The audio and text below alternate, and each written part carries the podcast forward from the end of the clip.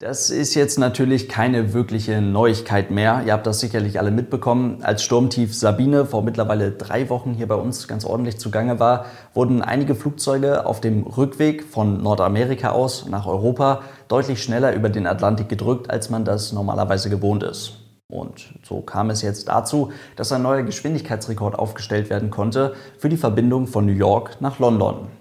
Und das bringt so ein kleines bisschen Erklärungsbedarf mit sich und da kümmern wir uns heute mal ganz genau drum. Viel Spaß! Und damit hallo und ganz herzlich willkommen. Ich hoffe, es geht euch gut. Ich war echt ganz ordentlich überrascht, wie das alles im Internet mit dieser Nachricht über den 747-Rekordflug abgegangen ist, wie viele Zeitungen und Internet-Newsportale sich darum gekümmert haben.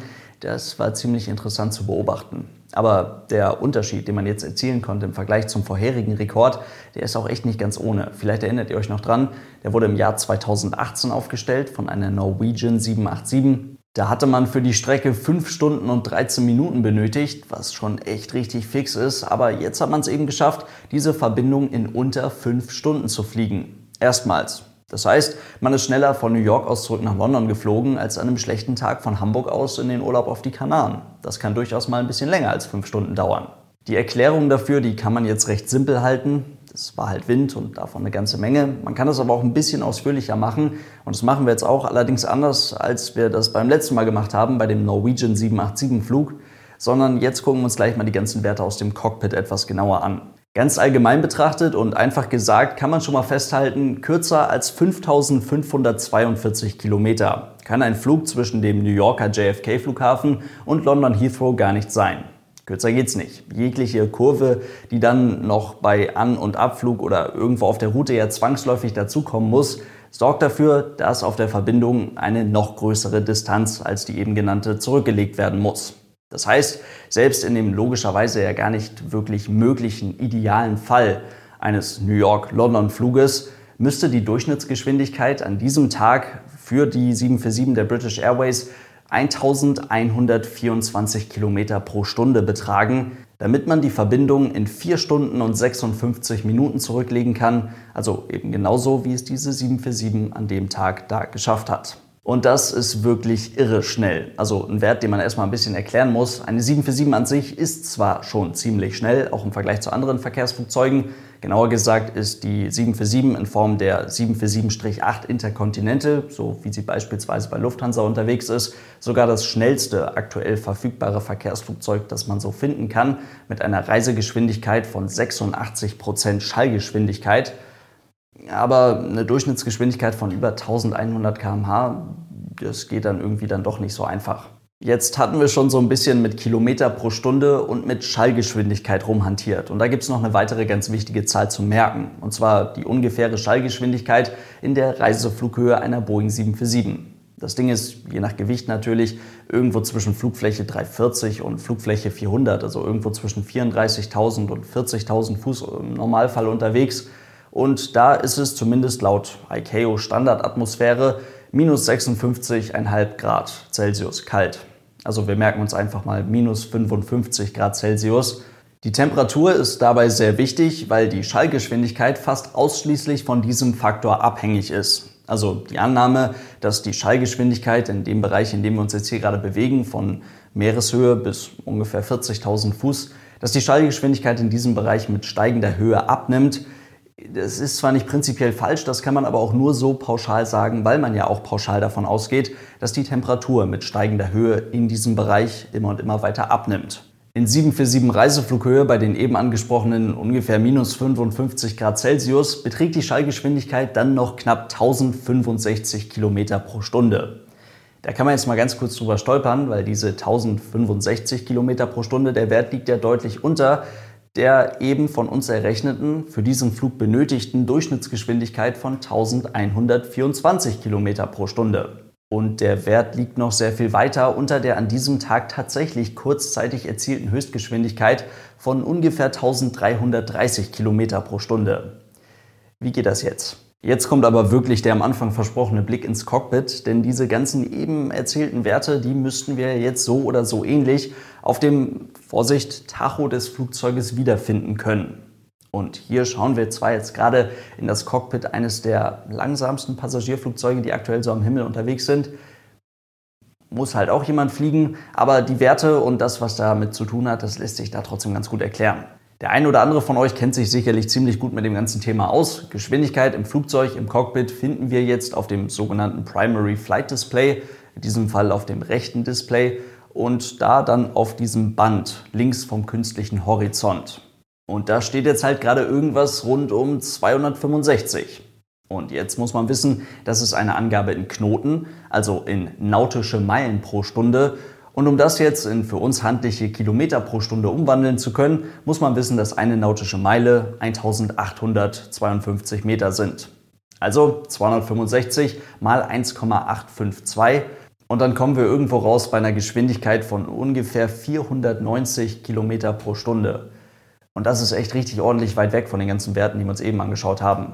Wir müssen da jetzt aber auch gar nicht so super tief ins Detail gehen. Das, was da angezeigt wird, das ist die sogenannte Indicated Airspeed, beziehungsweise hier in solch vergleichsweise modernen Verkehrsflugzeugen direkt die Calibrated Airspeed. Gemessen wird sie durch das Pitot-Statiksystem des Flugzeuges, aber im Endeffekt geht es ja ganz einfach um den sogenannten dynamischen Druck. Dynamischer Druck ist das, was ihr spüren könnt, wenn ihr einfach mal auf der Autobahn die Hand aus dem Fenster haltet. Wenn ihr das jetzt bei 490 Stundenkilometern macht, dann spürt ihr ungefähr das, was das Flugzeug in Anführungszeichen bei unserem Beispiel spürt. Ist auch ein sehr deutscher Autobahnvergleich. Ne? Aber gut, hier geht es ganz einfach darum, je höher der dynamische Druck, desto schneller ist das Flugzeug ja auch gerade und desto höher dann dementsprechend auch der angezeigte Wert. Hat halt einen Haken und zwar nimmt die Dichte der Luft mit steigender Höhe ab. Zur Verdeutlichung, nur mal so zum drüber nachdenken, werden jetzt hier an dieser Stelle im Cockpit 265 Knoten in Bodennähe und in Reiseflughöhe angezeigt, also ein und derselbe Wert. Dann muss das Flugzeug auf dem Weg zur Reiseflughöhe, also im Steigflug, deutlich schneller geworden sein. Für Aerodynamik und das eigentliche Fliegen an sich ist der Wert da natürlich total interessant, aber um in unter fünf Stunden über den Atlantik zu bügeln, ist das, was da steht, tatsächlich völlig egal. Also schauen wir mal ein bisschen weiter und finden auf demselben Display eine 0,78. Und eventuell erinnert ihr euch, da geht es um Schallgeschwindigkeit, also das, was ihr da seht, das ist der Ort, wo dann bei der 747 auch tatsächlich mal 0,86 stehen kann, wenn man es ein kleines bisschen drauf anlegt. Jetzt sind wir eben schon so ein bisschen drüber gestolpert, dass die kurzzeitig an diesem Tag von der 747 erzielten ungefähr 1330 Kilometer pro Stunde Höchstgeschwindigkeit deutlich über den 1065 Kilometern pro Stunde, also über der Schallgeschwindigkeit liegen. Und jetzt steht da auch noch 0,78, also 78 Prozent der Schallgeschwindigkeit und dann kommen wir auf ziemlich lächerliche 830 Kilometer pro Stunde. Bei der 747 mit 0,86 wären das dann ungefähr 915 Kilometer pro Stunde. Ist ja beides irgendwie nichts. Aber wir kommen schon mal ein gutes Stück näher dran. Die Schallgeschwindigkeit an sich ist jetzt aber auch wieder ziemlich relevant für das eigentliche Fliegen des Flugzeuges und für die Aerodynamik.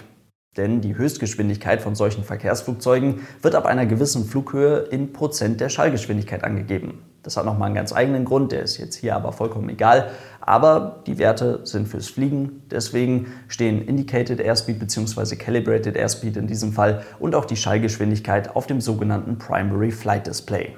Deswegen jetzt rüber zu dem anderen Bildschirm und da finden wir oben in der Ecke schon mal eine sogenannte TAS. Das ist die True Airspeed. Und das ist in Anführungszeichen eine Ableitung von der CAS, also von der Calibrated Airspeed, über die wir eben gesprochen haben. Also ebenfalls ein Wert, der aus dem Pitot-Statiksystem des Flugzeuges kommt und mit dem Computer so ein bisschen zurechtgebogen wird.